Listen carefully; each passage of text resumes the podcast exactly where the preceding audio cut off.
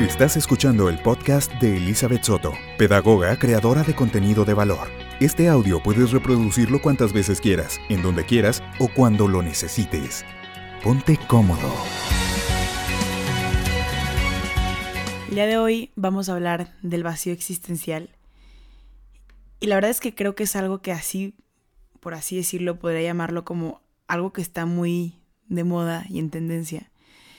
Y no porque esté en tendencia y porque esté pasando mucho, significa que es algo que queremos, ¿no? Es como, por ejemplo, cuando sale la típica moda rarísima, que todo el mundo lo empieza a usar y que tú dices, no, hombre, es que por más que esté de moda eso, está fatal, se ve horrible, ¿no? Pues lo mismo pasa con esto. Lo que pasa es que es algo que por el estilo de vida que hemos estado llevando desde hace algunos años, nos están llevando de manera automática a sentir este vacío existencial y vamos describiendo un poquito de qué te estoy hablando, qué es esto del vacío existencial. Todo inició con la primera ola, que fue la crisis existencial. ¿No? Hasta había como memes que era de que cuando entras en crisis existencial, bueno, primero vamos a ver qué es una crisis existencial y luego qué es el vacío existencial, que obviamente pues tienen que ver. La crisis existencial tal cual es un momento en el que estás viviendo una crisis, oigan, pues suena como muy obvio, gracias Liz, porque no me imaginé que la crisis existencial fue una crisis, es la famosa pregunta que te haces de ¿qué soy? ¿Quién soy? ¿Estoy vivo? Y cuando empiezas a preguntarte el sentido de tu vida, qué sentido tiene tu vida, y cuando te preguntas, ¿y ahora qué sigue? ¿Qué es esto? Y sabes qué, quieras o no, y vas a ver más adelante de qué hablo, esta famosa crisis existencial fuiste diseñado para tenerla y para vivirla. Fíjate cuando tenemos estas crisis.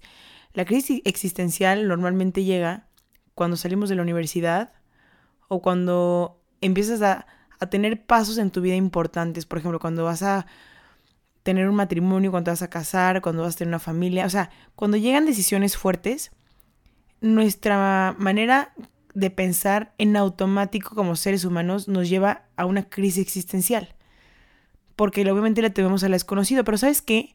Las crisis existenciales son buenas. Porque quieras o no, nos hacen abrir los ojos, preguntarnos las cosas y simplemente es un mecanismo automático que te lleva a la búsqueda de la verdad. Para eso creo yo que sirve la crisis existencial.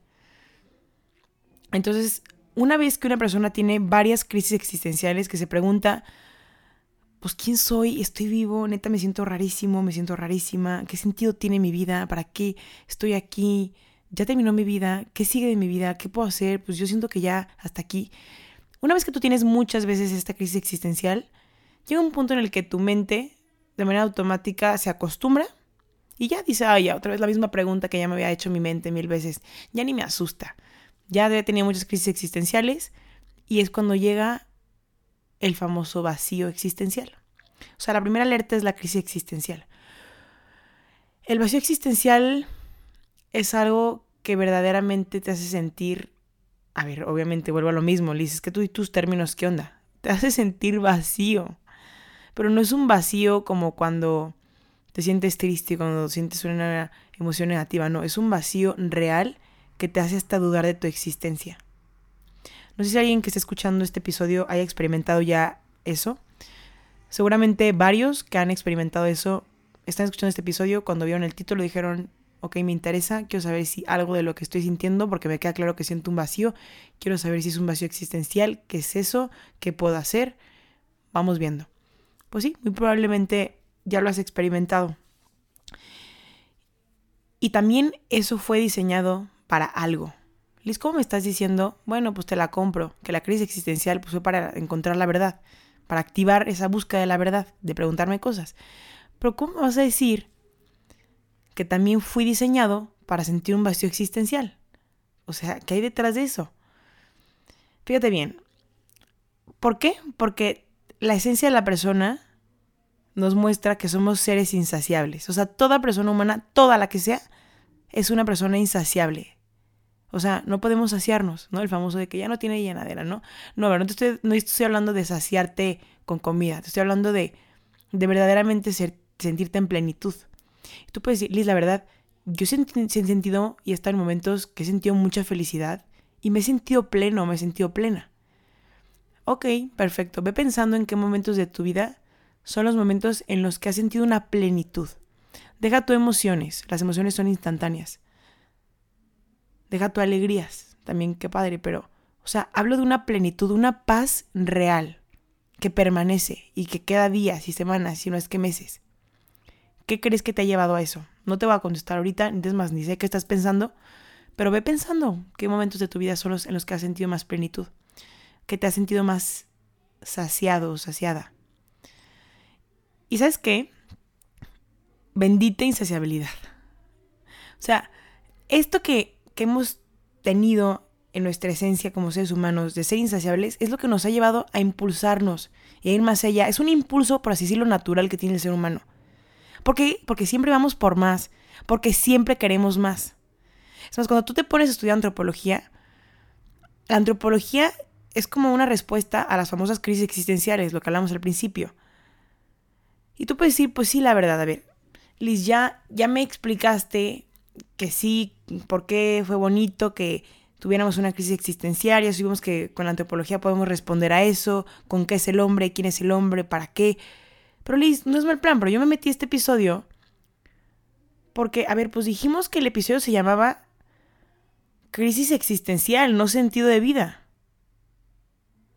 Y yo, por así pensarlo, tú pon tu nombre, pero yo, Elizabeth Soto, estoy escuchando este episodio porque específicamente tengo un vacío existencial. Dime qué hacer o dime qué onda. O sea, quiero hacer esto de manera personal, no en general qué es el ser humano y qué tiene el hombre. Sí, qué padre que la antropología, perdón, me responda a esto, pero yo quiero saber qué onda conmigo de manera específica y personal. Pues sabes qué? Creo que estás en el podcast equivocado porque yo no te puedo contestar a eso. Lo que sí te puedo decir es que todo hombre, todo hombre, tiene un vacío del tamaño de Dios. Ay, Liz, ¿qué onda? O sea, todos, todos en general, o sea, no hay uno que no, todos, todo ser humano tiene un vacío del tamaño del hombre. ¿Y qué te suena esto? O sea, que si tenemos un vacío del tamaño de Dios, quiere decir que nuestro vacío es infinito. ¿Por qué? Porque Dios es infinito. Y eso es nuestro error. Nuestro error es que queremos saciarlo con cosas finitas. O sea, ¿qué pasa? Que Dios puso en nuestro corazón ese anhelo de insaciabilidad.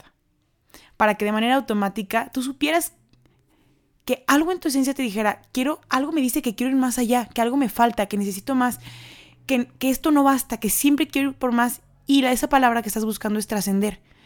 Somos seres trascendentales. Entonces, lo que pasa y los errores que nosotros cometemos es que aquí nosotros de manera mundana queremos llenar esa insaciabilidad que tenemos ya de manera natural, pues con cosas que tenemos al alcance, como cosas materiales o con placeres. La tecnología pasa muchísimo ahorita que, a ver, las relaciones sociales se están, se están volviendo, perdón, más virtuales. Y como que tenemos una insaciabilidad de decir más, más, más personas, más amor, más conexión. Pero cada vez es más falso esto y no es tan real. Y estamos confundiendo los anhelos con los deseos. El anhelo que te digo es la insaciabilidad, pero lo estamos convirtiendo en un deseo. Y el deseo puede ser saciado con placer. Lo que pasa es que el placer es mucho menos trascendental que el anhelo que puso Dios en tu corazón de volver a Él. Y eso es lo que nos está pasando. Que estamos desordenando lo que nos hace entrar a un círculo vicioso y entre más sentido de la vida y el vacío existencial tenga esto, ¿qué? A ver, es que, perdónenme, es que yo cuando hablo los episodios ya tengo como una tipo guía y aquí no entendí por qué anoté esto. A ver, está bien inspirada, pero bueno, a ver, desorden que nos hace entrar un círculo vicioso entre el sentido de la vida y el, vacío existencial. Ok, perfecto, ya me acordé. Que cuando, cuando empezamos a, a entrar en cosas materiales, placeres, tecnología, relaciones virtuales, lo que te platicaba ahorita, que confundimos los deseos con los anhelos, es cuando creamos un desorden que nos hace entrar en un círculo vicioso entre el sentido de la vida y el vacío existencial. No tengo idea por qué te digo que círculo vicioso, porque son cosas diferentes, pero chance tú empezaste con el vacío existencial primero y después terminaste perdiendo el sentido de tu vida. O empezaste con una falta de sentido de vida y terminaste entrando en un vacío existencial. Van muy de la mano, pero es como un círculo vicioso en el que estamos entrando ya. Y sabes que aquí yo no soy la experta, sinceramente, antes de grabar el episodio tuve que por ahí investigar y por ahí encontré dos personitas que ya han estudiado esto mucho más que yo. El primero es Nietzsche. Nietzsche, perdón, dice que quien dispone de un para qué vivir es capaz de soportar casi cualquier cómo. A ver, en palabras mundanas, Liz, ¿qué onda con esto que dice Nietzsche? Imagínate que tú quieres esquivar un charco. Entonces yo quiero esquivar un charco y está lleno de lodo y como que, híjole, pues ¿cómo lo voy a pasar, no? El cómo. Pues le doy para la derecha o le doy para la izquierda o brinco. Ay, pero es que no, no sé si entrarle o no. A ver, no, hombre, antes de irte para el cómo, vete por el para qué.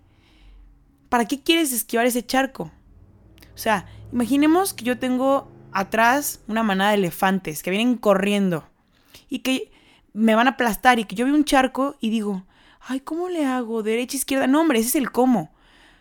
Pregúntate primero el para qué. ¿Para qué quiero cruzar el charco? Porque me está persiguiendo una manada de elefantes y me van a aplastar. Te prometo que los cómo van a sobrar. Te va a valer ensuciarte, arrastrarte. Lo mismo pasa con la vida. Si tú todo el tiempo te estás cuestionando el cómo, cómo, cómo, cómo todo el tiempo te lo cuestionas, pues está bien. Está bien que obviamente encuentres un sentido de vida. Pero pregúntate para qué. ¿Para qué vivir? ¿Para qué vivir? Pues ¿cómo vas a encontrar el para qué? Justo es que Liz, ya lo estoy haciendo. No encuentro un para qué vivir. ¿Cómo que no encuentras para qué? Tienes que encontrar y primero descubrir tu diseño natural. Por eso es que yo en los episodios te hablo tanto de la naturaleza humana, porque por más que tú seas alto, chaparro, extrovertido, introvertido, sea como seas, hayas vivido lo que hayas vivido, algo nos une como seres humanos que es nuestra esencia. Entonces ya ahí yo te hablo como por así decirlo de la esencia de lo que somos y ahí ya voy poniendo ejemplos que es lo que empiezo a hacer ahorita, empiezo a desmenuzar, ahora sí adecuarlo de que bueno, imaginemos que eres así o imaginemos que es así. Eso es lo que intento hacer siempre en los episodios. Y la segunda persona de la que te quiero hablar es de Víctor Frank. Él seguramente lo has escuchado. Él escribió el libro de El hombre en busca de sentido. Y este cuate escribe este libro porque él vivió una experiencia traumática. A ver, quiero que te imagines y que dimensiones lo que él vivió. Porque tú puedes estar diciendo, no, de verdad, no tienes idea, Alice, me metí a este episodio porque te estoy diciendo que yo no tengo sentido en mi vida y que tengo un vacío. Y he pasado cosas terribles. A ver, este cuate estuvo en la guerra, estuvo en la Segunda Guerra Mundial. Quiero que te imagines las experiencias traumáticas que él vivió. No estoy menospreciando tus traumas. Obviamente quiero respetar y ser respetuosa con las experiencias que cada uno de ustedes haya vivido. Pero quiero que sepas que él verdaderamente vivió algo muy difícil. O sea, prácticamente pregúntale a un psicólogo, si eres psicólogo, tú me lo podrás contestar. Realmente una persona que vuelve a la guerra es una persona que sí o sí tiene síntomas de una experiencia traumática y puede hasta desarrollar un trastorno. Porque son experiencias irreales, o sea, es algo, son cosas muy fuertes, son experiencias muy fuertes. Y seguramente si tú sientes que has vivido algo así, pues te quiero entender. Pero si este cuate logró llegar a esas conclusiones, pues quiero decirte que también hay esperanza de que tú también puedes ser parte de eso, ¿va? Pues mira, él decía que la vida cobra más sentido cuando más difícil es. O sea, mientras más difícil sea la vida, es más fácil encontrarle un sentido. Listo, o sea, no hay forma. La estoy pasando muy mal, y sí, mi vida es muy difícil y créeme que lo que dice tu amiguito Víctor Frank no tiene sentido porque mi vida no tiene sentido y eso que la estoy pasando terrible. Justo porque la estoy pasando terrible, no le encuentro sentido. Ahí te va. Hay dos extremos en los que predomina el suicidio. El primero es en los momentos de exceso y el segundo es en los momentos de carencia. ¿Cómo? Sí, o sea, las personas que más se tienden a suicidar son de estos dos tipos. Las primeras que te hablaba del exceso son personas con exceso de problemas, con exceso de responsabilidades, con exceso de carga, con exceso de pensamientos negativos, con, un exceso que dicen, ya, ya no puedo, ya quiero terminar con esto y de paso quiero terminar con mi vida. Eso es a lo que me refiero con excesos, los número uno. Los número dos son los que tienen carencia. ¿Cómo que carencia? Pues sí, son personas que carecen de responsabilidades, que no tienen nada que hacer, que, que ya, o sea, ya terminaron, ¿no? Y por eso es que se suicidan dos tipos de personas, las que están llenas de problemas o llenas de excesos, lo que te decía, o las de carencia, carencia de tener que hacer. O sea, ¿No te has preguntado por qué tantos famosos, tantos millonarios, tantas celebridades se suicidan? Como que tú dices, ¿por qué si lo tienen todo en la vida, por qué se suicidan? O sea, están locos, tienen todo lo que yo quisiera tener. ¿Cómo es que las estrellas de Hollywood hacen eso? Porque están en un momento de carencia. Porque tienen tanto dinero y tienen ya todo que ya no tienen por qué trabajar. Hay personas que tú ahorita les puedes llegar y, y te pueden decir, yo tengo tantos millones y yo sé que ahorita puedo dejar de trabajar y yo puedo vivir con lujos toda mi vida. Y como que los primeros dos, tres meses dicen, ay, qué a gusto, puedo viajar por todo el mundo, puedo hacer esto, puedo hacer el otro. Pero ya, como que vuelves a tu casa y dices, ¿y ahora qué? No, pues ya tengo dinero. No, pues puedo hacer viajes otra vez y, y comprarme, pero, pero no, algo va más allá que tiene que darle sentido a mi vida, que no es esto. Y ellos mismos dicen, algo falta en mi vida. ¿Y qué es eso? Y es eso, que es el vacío que sienten, que es el vacío existencial. De decir, algo pasa, lo tengo absolutamente todo, puedo tener las mujeres que quiera, puedo tener el dinero que quiera, la comida que yo quiera, los lujos que yo quiera, y siento un vacío, ¿por qué? Es lo que te decía al principio, es el anhelo que puso Dios en nuestro corazón del tamaño de Dios. Si tú no tienes a Dios en tu vida, por más que tengas mil cosas, que ojo, no son malas, son buenas, si solo los haces con eso, vas a tener un vacío existencial. Y quiero que te preguntes ahorita, Puede que tú digas, no, Alice, yo estoy amolado porque ni tengo lujos, ni tengo mil cosas y aparte siento el vacío. Entonces, ¿qué, qué hago? ¿No te has preguntado por qué las personas que son tan pobres a veces son tan felices? Porque como no tienen nada, tienen que estar todo el tiempo encontrando cosas para poder salir adelante. Y eso le da sentido a su vida. No necesitas vivir en la pobreza extrema para ser feliz, hombre. Te quiero decir que tú, con las cosas que tienes, con las bendiciones que tienes materiales, también puedes ser feliz. Simplemente espero estés entendiendo mi mensaje, que es que eso, cuando lo conviertes en la totalidad de lo que te va a llenar como persona, te va a llevar a un vacío. Lo llenes con lo que lo llenes, con lo que sea que lo estás llenando, con comida, con mujeres, con placer, con lo que quieras, con viajes, con lo que sea. Es más, aunque tú digas, bueno, estoy llamado al amor, estoy feliz con mi novio, con mi novia. Sí, pero si, si es un amor que no está basado en el amor que Dios planeó, seguramente en lugar de llenarte te va a vaciar. Entonces da igual, yo aquí me es imposible en un episodio como que intentar adivinar el contexto de cada uno de los que está escuchando esto, pero espero que hayas entendido mi punto. Y a ver, algo que te quiero aconsejar es que, a ver, pues está bien. Ya, pues te la creo, Liz. Pero ¿qué hago? Pues sí, a ver, ahí te va. Esto va a sonar como un trabalenguas. Mientras más sentido le des a tu vida, más sentido tendrá el sentido de tu vida. Lo entendí. Ok, mientras más hagas cosas en tu vida que le den sentido a tu vida, más sentido, hablando como de dirección, como si fuera un caminito, va a tener ese sentido de vida, como sentido es como decir que vas a sentido contrario. Si me estás entendiendo la diferencia entre los dos sentidos, el primer sentido es tal cual, lo que conocemos como sentido de vida, y lo segundo es el sentido, sentido contrario, derecha, izquierda, o sea, como el caminito, por así decirlo, de tu vida. Entonces, pues, si tu vida no tiene sentido, el sentido de tu vida se va a desordenar por completo.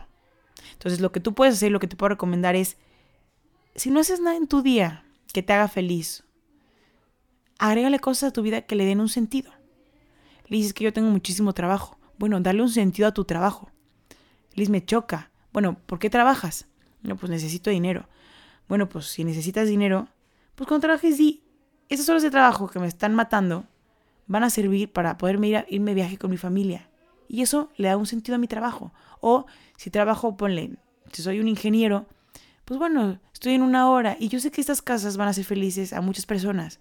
Eso le ha sentido en mi trabajo. No lo hago por hacerlo. O sea, cualquier cosa, hasta lavar platos. Dale sentido a eso que estás haciendo. A ver, a mí aquí súper seguido, soy la mayor, me toca lavar platos cuando no viene la señora. ¿Y tú crees que me hace feliz lavarlos? Pues ponle, pasar un buen ratito escuchando música, lo que quieras.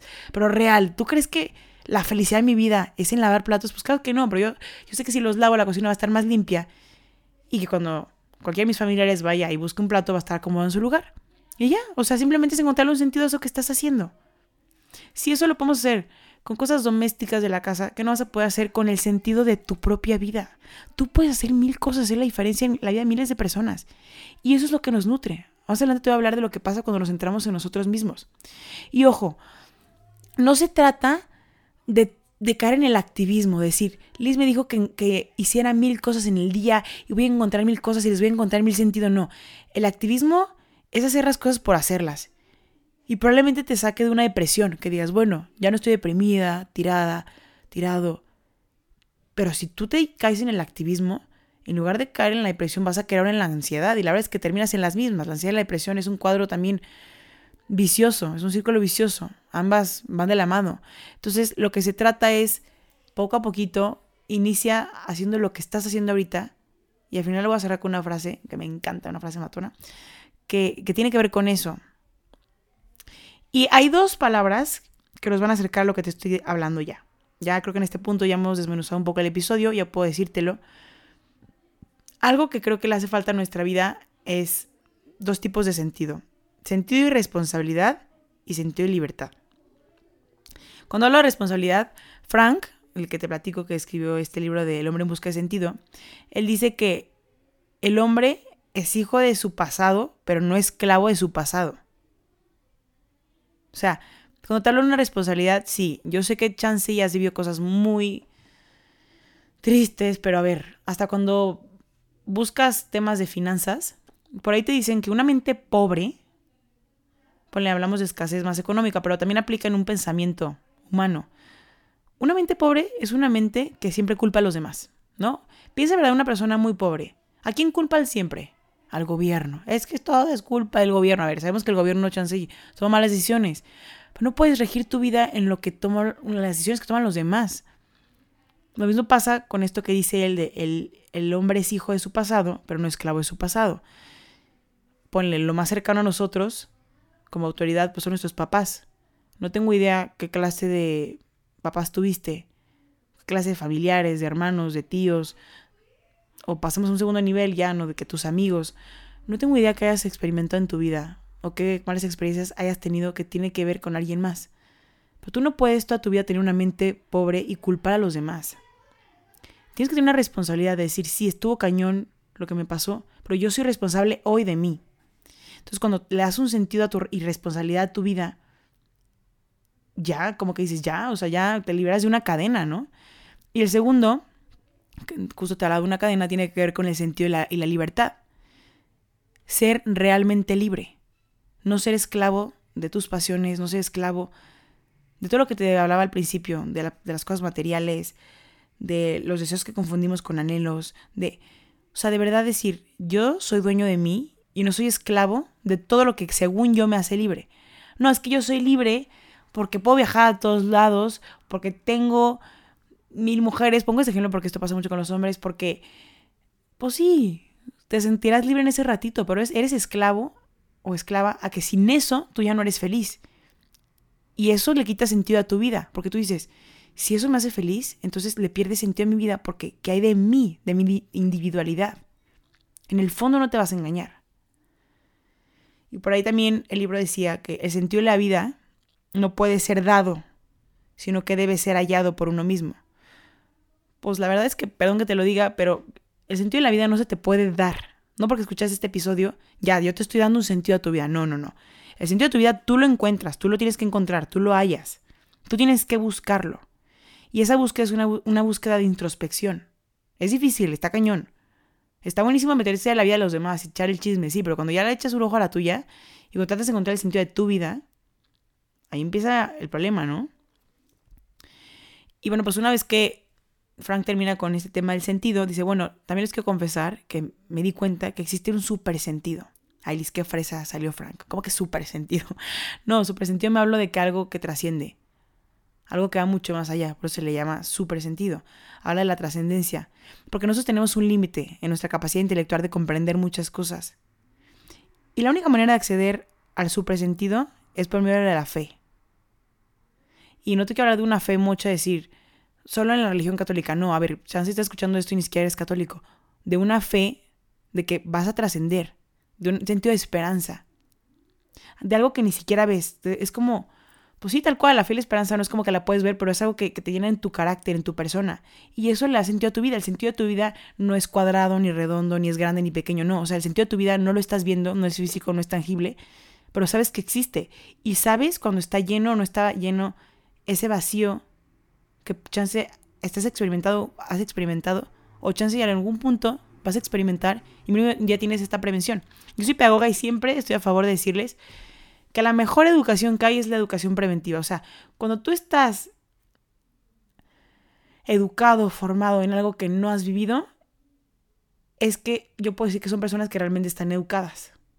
Porque sí, chance ya viviste mil cosas y estás escuchando esto y te sirve, te va a servir o te va a ayudar a prevenir a alguien más. Pero te quiero decir que si tú no has experimentado esto y estás escuchando esto, estás súper a tiempo. Es más, no te quedes con esto que te estoy, te estoy diciendo nada más. Busca más, lee este libro que te estoy diciendo. De verdad, aquí en el episodio te dije como cinco frases. La idea no era hacer un abstract del libro, era simplemente, creo que de lo que he leído es lo que más se acerca a este tema del vacío existencial. Y la verdad es que, no sé si te acuerdas, pero casi iniciando te decía que Víctor Frank decía que las vidas que más tienen sentido son las vidas que peor le están pasando. Y yo te quiero compartir que sí, a ver, él venía llegando de la guerra, ¿qué te puedo decir?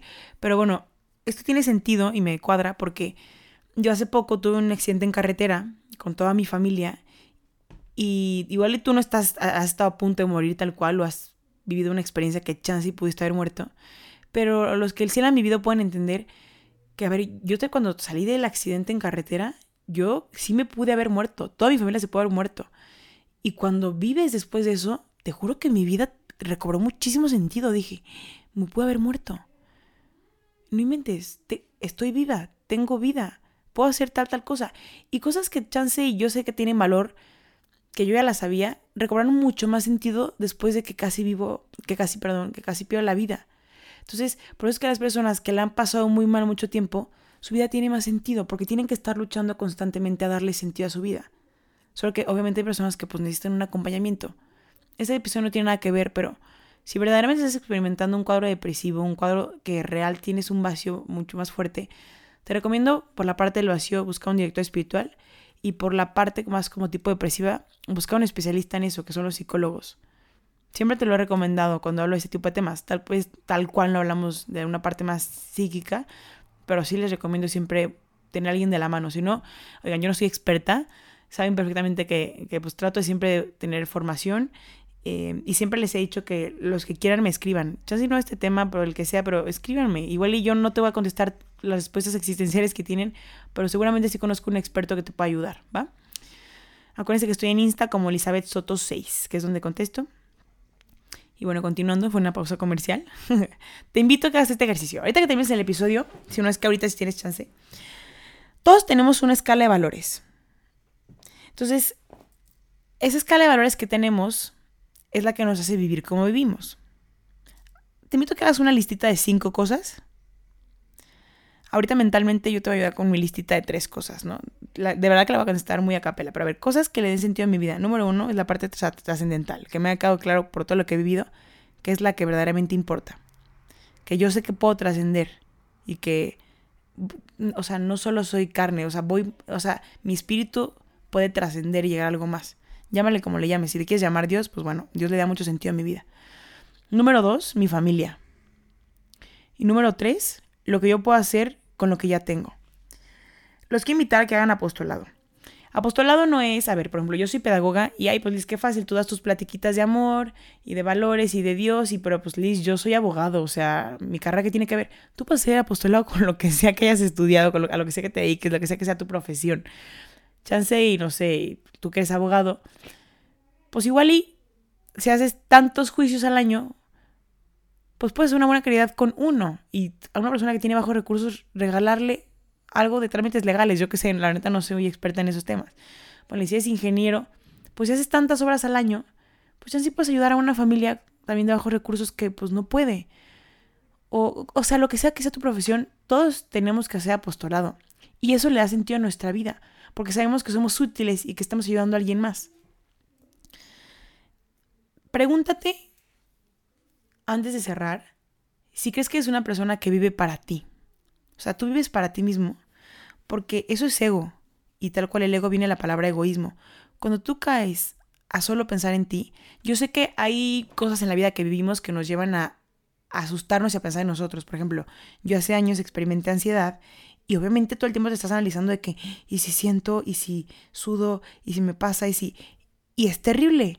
Pero una vez que ya sales de eso, yo te quiero invitar, ya si no te has dado cuenta, yo me di cuenta hasta después de que lo viví, pero yo salí de ese cuadrito de ansiedad cuando me di cuenta que decía, ya, ya marté, esto llegó a un alto, y empecé a hacer otro tipo de actividades que me ayudaba a estar con los demás, y al estar con los demás, dejas de pensar en ti. El ego nunca va a ser bueno, te va a terminar matando. Entonces, si estás muy centrado en ti, está bien, ya estás escuchando este podcast porque estás muy interesado en tu crecimiento personal, me da muchísimo gusto, pero no eres solo tú. ¿Para qué quieres ser mejor? Para, pues para alguien más, y eso algo más, ese alguien más le da sentido a tu vida. Es imposible que vivamos solo para nosotros, porque a veces el mundo nos pinta esta nueva frase de la mejor versión de ti mismo, sé tu mejor versión. Pues sí, pero ¿para qué quieres esa mejor versión? Si es solo para ti, vas a sentir un vacío, porque así no funciona esto. Y bueno, pues finalmente eh, quiero cerrar con dos frases. La primera es de Jean-Paul Sartre. Él decía que la felicidad no es hacer lo que uno quiere, sino querer lo que uno hace. Y la segunda que me encanta es de San Agustín. Y él decía, ama lo que haces y haz lo que amas hacer. Como Liz, pues es lo mismo. Ama lo que haces, haz lo que amas. Cuando tú amas lo que haces, cuando hablas de hacer es en presente, cuando tú amas lo que estás haciendo ahorita, eso te va a ayudar a hacer lo que realmente amas.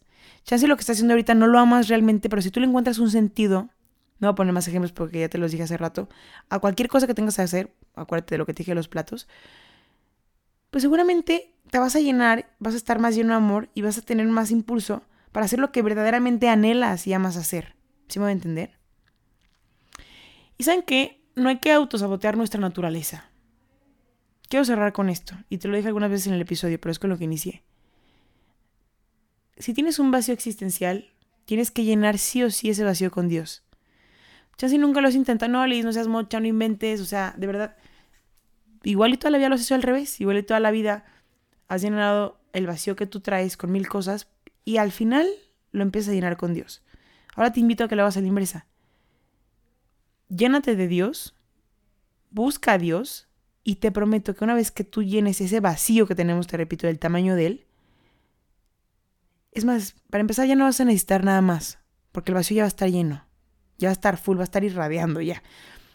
Pero muy probablemente, si lo haces a la inversa, como te lo estoy diciendo, pues a ver, si al principio intentaste llenarlo con otras cosas que tal vez no tenían la jerarquía como tal vez Dios las quería, pues probablemente por eso lo sentías. Pero si tú ya lo llenas con Dios, en automático y por default, muy seguramente lo que venga después de Él, con lo que lo intentes llenar, va a ser ordenado porque mientras más cerca estés de, de Él, más crítico vas a poder ser para poder decir, si yo ya tengo a Dios en mí, yo no voy a permitir que cualquier cochinada entre en mí, porque yo ya sé lo que es conocer el oro puro, y a mí no vas a venir a vender plata. ¿Sí me voy a entender? Y claro que tenemos libertad. O sea, si por Dios fuera, si Él puso ese anhelo en nuestro corazón de insensibilidad, Liz, pues qué mala onda el cuate, puso un anhelo en nuestro corazón de insensibilidad. Pero pues, ¿qué onda? O sea, ¿por qué no llega y se mete en él si tanto lo nos dejó el vacío? Porque tenemos libertad y porque él no te está obligando en ningún momento de que lo tienes que llenar de mí no, simplemente lo puso porque en tu naturaleza dice, tengo todo y me falta algo, pues es Él. Y de cierta manera terminas llegando a Él. Entonces, yo puedo decirte, bendita insaciabilidad que tenemos, porque eso es lo que nos está llevando a buscar y darle sentido a esos vacíos que tenemos. Y pues bueno, espero que te haya ayudado este episodio, esta pequeña reflexión. Los invito a leer ese libro que les comparto, les bajaré ahí el link en el episodio. Y bueno, pues ahí veré cómo acomodo los siguientes episodios. Les hice una encuesta. Esta fue el episodio que más votos tuvo, el de la existencial. Pero los siguientes, a ver si me acuerdo, era elitismo. Era mm, cómo atraer las cosas que tú quieras con la mente. Y analfabetismo emocional y afectivo. ¿Sale? Entonces, de estos temas, escríbanme en Insta qué dudas tienen o qué me proponen. Y ya pues con eso veré de que en los siguientes episodios. En el siguiente episodio, los siguientes episodios. ¿Sale? Bye.